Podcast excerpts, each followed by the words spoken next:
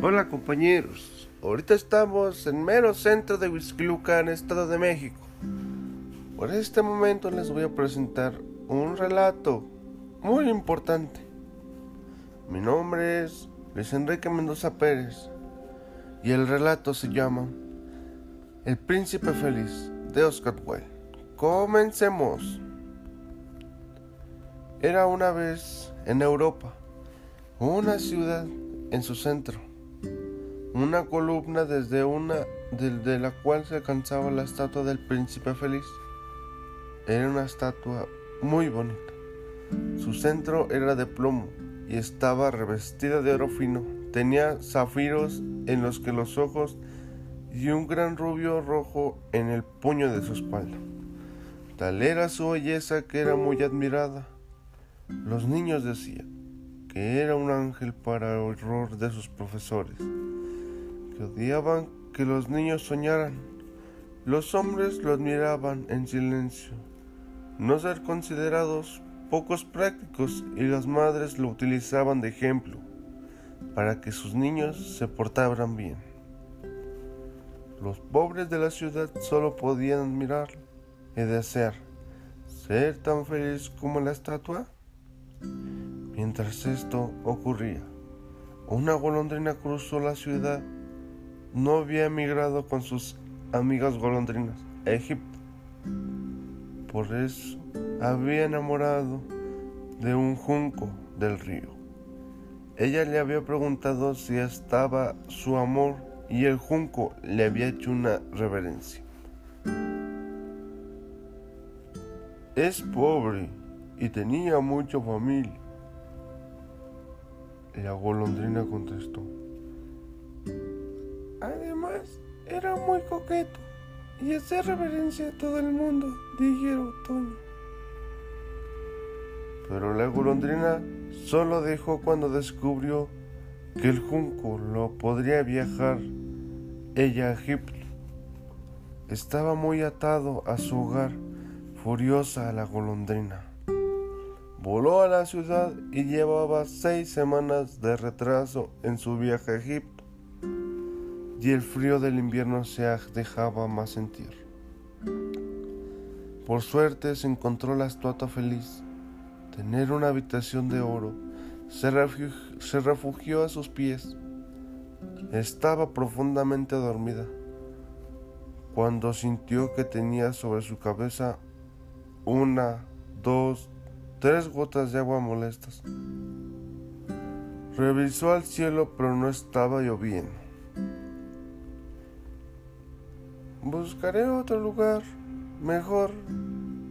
Esta habitación de oro solo son puro lujo y nada más practicado. No hay nada más buenas chimeneas. Estaba por ahí las salas cuando lo vio y la estuata quería lloraba. De sus ojos de zafario escapaban gruesos goretones. Ay, golondrinita, cuando yo estaba vivo y tenía un corazón humano y no de plomo, vivía en un palacio de altas murallas, era feliz de la corte, jugaba con mis amigos y por la noche disfrutaba de la fiesta. Era muy feliz porque todo lo que rodeaba era hermoso, colorido y cálido. Vivido y así, y así moría. Ahora que me he elevado a los cielos, veo la pobreza de mi pueblo, las falsedades de los ricos y la miseria. Solo podía sentir cómo se rompía mi corazón. La golondrina le contestó, pues yo creía que la estatua era de oro máximo y de plomo pero no dijo nada. Era una golondrina muy adecuada. Allá abajo dijo estatua con la voz rota. En esa oscura y húmeda callejuela hay una casita. Junto a la chimenea se sienta una mujer con las manos hinchadas y llenas de picazos de aguja. Es costurera y su trabajo es bordar pasionarias sobre una vestido para una botella dama, una bella dama de la corte. Tenía que estar listo pronto, pero puede terminar. Me esperaban en Egipto, respondió la golondrina. Allá hace calor y con mis amigos jugaré sobre el Nilo y me posee sobre el supleco de gran rey. El rey le contestó, por favor, golondrinita, sé mi mensajera esta noche, ayúdame a este pobre niño. La golondrina le contestó, lo haré.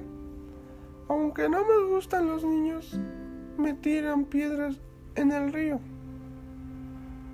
Y así la golondrina tomó el rubio y lo llevó a la madre del niño, dejándolo sobre su dedal, luego abanico del rostro del pequeño, ayudándolo a dormir. Pasé y tener fiebre. El regresar, pasó frente a su gran mansión, donde una joven dama se quejaba del balcón con su novio. Era una costurera perezosa. No ha terminado de bordar sus pasionarias de mi vestido. Y así la golondrina recorrió la ciudad, viendo los barcos y el sujeto jodido. Regresó con el príncipe y contó lo que había hecho. Pasé el frío, siento calor en mi pecho dijo la golondrina. Pasó el día reflexionando. Al llegar la noche, dijo el príncipe, ahora sí, parto para Egipto. Por favor, golondrinita, desde aquí he visto a un pobre escritor que no puede acabar su obra y el director del teatro le ha podido para la mañana. Tiene hambre y frío. Llévale uno de mis zafiros. Han sido extraídos en la India y vale mucho. Con podrá comprar leña y comida. Tanto rogó la estuata a la golondrina, tomó con sus ojos de zafiro y volvió hacia la casita de escritor. Dejó al zafiro sobre todas las violetas marchitas, al decoraban el escrito del joven. Al sentir el aleto del pájaro, el escritor alzó la vista y descubrió al zafiro. ¡Qué suerte un regalo de su administrador! Empezó a, escribir reconocido. La golondrina contestó. Regreso la siguiente noche con el príncipe para despedirse La nieve casi ha llegado y el frío es lo malo para mí. En Egipto hay palmeras y hermosas piedras preciosas. Trataré para ti otro rubí y un nuevo zafiro. Solo quédate esta noche, golondrinita, rogó el príncipe. En la plaza hay una niña que lleva cerillas en la mojodo con la lluvia y no puedo verlas. No pude regresar a casa sin dinero a su padre. Llevaré mi otro zafiro, su padre está satisfecho. Pero quedará ciego. Haz lo que te digo, por favor, golondrinita. Y así el príncipe feliz Quedó ciego, la golondrina no podía dejarlo en su estado, pues lo amaba profundamente. Se posó en su hombro y lo contó las miserias de la ciudad, sobre lugares lejanos que había visitado en sus migraciones. Arrancar las placas de oro que me cubren y repentinas.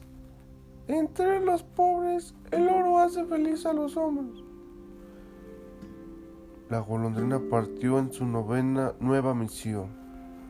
Repartió el oro entre los pobres de la ciudad y disfrutó de los victorios y cantos, pues ya tenía como comprar pan.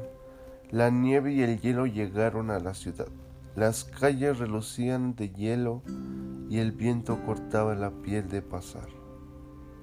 La pobre golondrina sentía cada vez más fría, pero no podía abandonar al príncipe.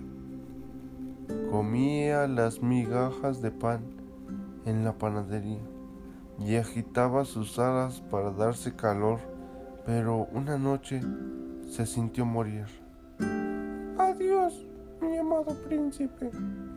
Debo partir.